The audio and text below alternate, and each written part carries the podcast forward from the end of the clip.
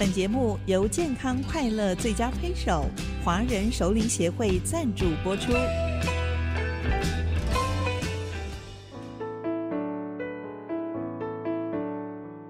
调笑如席一少年，王正芳著作。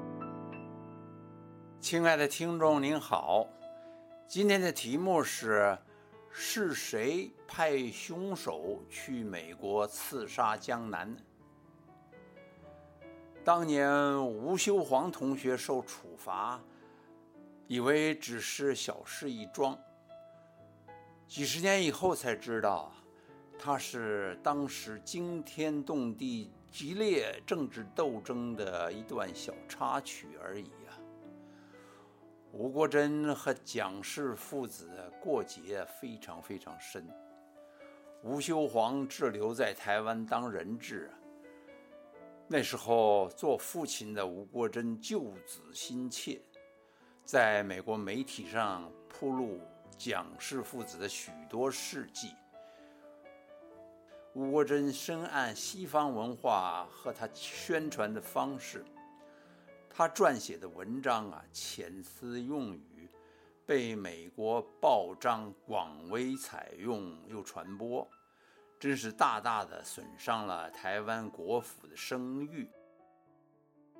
最耐人寻味的是吴国桢县令，吴国桢说蒋介石在三十天内发护照给他儿子，尽速放行，否则他要被迫采取其他行动。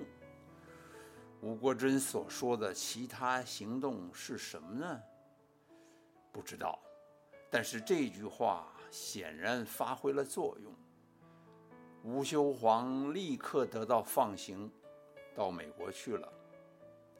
相信吴国桢确实掌握了不少没有铺路的蒋氏父子秘闻，这个说法应该是一项合理的推测吧。吴国桢先生在美国终其余年呢。再也没有公开讲过他在中国大陆和台湾的事情。三十年之后，美国的旧金山发生了轰动世界的刺杀江南血案，台湾派出杀手团远赴太平洋彼岸，枪杀居住在旧金山湾区的江南。不知道内情的人还以为。是因为江南撰写了《蒋经国传》，触怒了当权者，才惹来杀身之祸。但是真正的原因，恐怕是江南曾经单独访问过吴国桢多次，正在着手撰写《吴国桢传》。这本没有出版的书，会道尽许多当年吴国桢未能以吐为快的政治秘闻。消息传出来，当时的层峰不能容许，所以才安排了岳阳杀人灭口的行动。那时候我住在旧金山城内，每天要到郊区去工作。下班的时候，为了躲避市区的塞车，经常到渔人码头的小巷馆 La Figurine 稍作逗留。这个小相馆是刘义良兄，他的笔名就是江南，气学从商，记者出身的他，腰身一变就卖起 figurines 来了，而且成为专家，很了不起的。La Figurine 是卖欧美精致收藏品，瓷质的小人、洋摆设、成套的盘子。都是非常讲究，而且价格都很贵的东西。我通常大概六点钟到达小相馆，从来没买过那里的东西，是专门来听江南兄谈论天下大事的。这位仁兄啊，博闻强记，阅历丰富，一肚子的悲观野史。他曾经到浙江奉化拍蒋氏的老家。他也访问过前任上海市长、台湾的前任省主席吴国桢先生上百个小时，积累了好多录音卡带。宝刀运动的时候，在美国打小报告的国民党特务学生是谁，他都清楚。江南兄在政工干校当学生的时候，蒋经国先生经常来巡视。江南兄对他的长官记忆非常深刻，模仿起蒋经国训话呀，那简直是惟妙惟肖啊。六点半，我们的谈话暂停，就专注的看美国主要电视台的国际新闻。江南说，这个时段的电视新闻啊，报道全面，不可以不看。他又告诉我，学英文呢是一辈子的功课，一个生字要经过四十多次的反复出现和使用，你才能记得住。也常常到他家继续的敞开来臭聊啊。江南的夫人崔荣芝，贤惠富态，她不大说话，通常只是笑眯眯的在旁边听着。我们的话题最后总离不开吴国桢传。江南在乔治亚州的萨瓦纳镇为吴老先生做口述历史录音，条件是要等到吴国桢先生百年之后，这段独门历史才能发表。一九八四年，吴国桢老先生去世了。江南已经迫不及待地写了一两篇文章在香港发表，透露了许多辛辣的新书内容，敬请期待。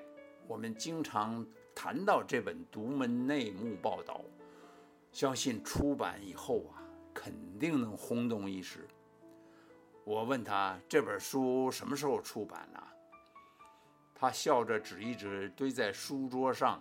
像小山一样的录音卡带，他说都在这里。可是我觉得这本书还得等一段时间，要把这堆录音带整个的理出个头绪来，要花不少的功夫哎。荣之嫂完全不进入情况，大概帮不上忙，但是也说不定。江南雄的精力充沛，记忆力惊人。若有一天他大发神勇，不眠不休的一气呵成将它完工，书就出来了。一九八四年九月，我到大陆拍戏之前，就去拉菲格林看他。他预祝我拍戏顺利，有很多勉励的话。他又谈起《吴国桢传》来，保证比《蒋经国传》精彩很多。当年的十月底，我在大陆偏远地区拍戏，与世隔绝了很久。有一天，读到好几天以前的旧报纸，读到有一则新闻：刘义良，笔名江南，在寓所遭枪杀不治，相信是台湾派去的凶手所为。当时我被愤怒吞没了。无法自持，就在现场摔桌子、打板凳，迁怒使性子，不近人情的大发了一顿脾气。回到美国以后，天天追踪这桩案子，凶手万里越洋，白昼举杀美国公民，得手之后竟然扬长而去，这嚣张到不可一世吗？这件事情发生在号称以尊重人权为立国精神的美国本土，这让美国老大哥面子上挂不住的。以后美国老大还怎么能用人权记录来评论其他国家呢？CBS 电视台有一个最具影响的新闻杂志，叫《Sixty Minutes》。六十分钟，曾经以四分之一的时段报道江南遇害事件。主持人叫 Diane Sawyer，在节目里咄咄逼人，追问某位国府官员，那位官员支吾以对。Miss Sawyer 还预告，他们要继续追踪这个案子。但是，CBS 的六十分钟节目或者其他美国电视节目，从此再也没有提江南岸只字片语了。在美国，华人和华裔美国人对此不感到意外。山姆大叔的人权分三六九等，美国民权运动为非洲裔争取到权益，华裔连残汤剩水也分不到一点。华裔人口太少，平时不投票，事到临头哭天抢地也是枉然呐。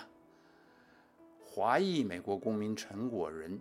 在酒吧与人口角，被一对白人父子用棒球棍子活活打死，最后的凶手判决无罪。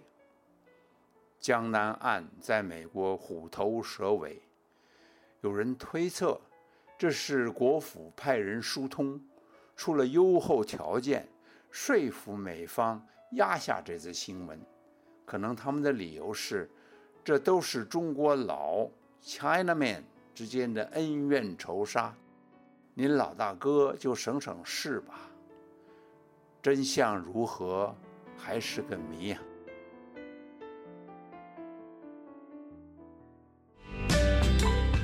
华人熟龄协会期许熟龄朋友们优雅自信的超越岁月，幸福健康快乐的生活。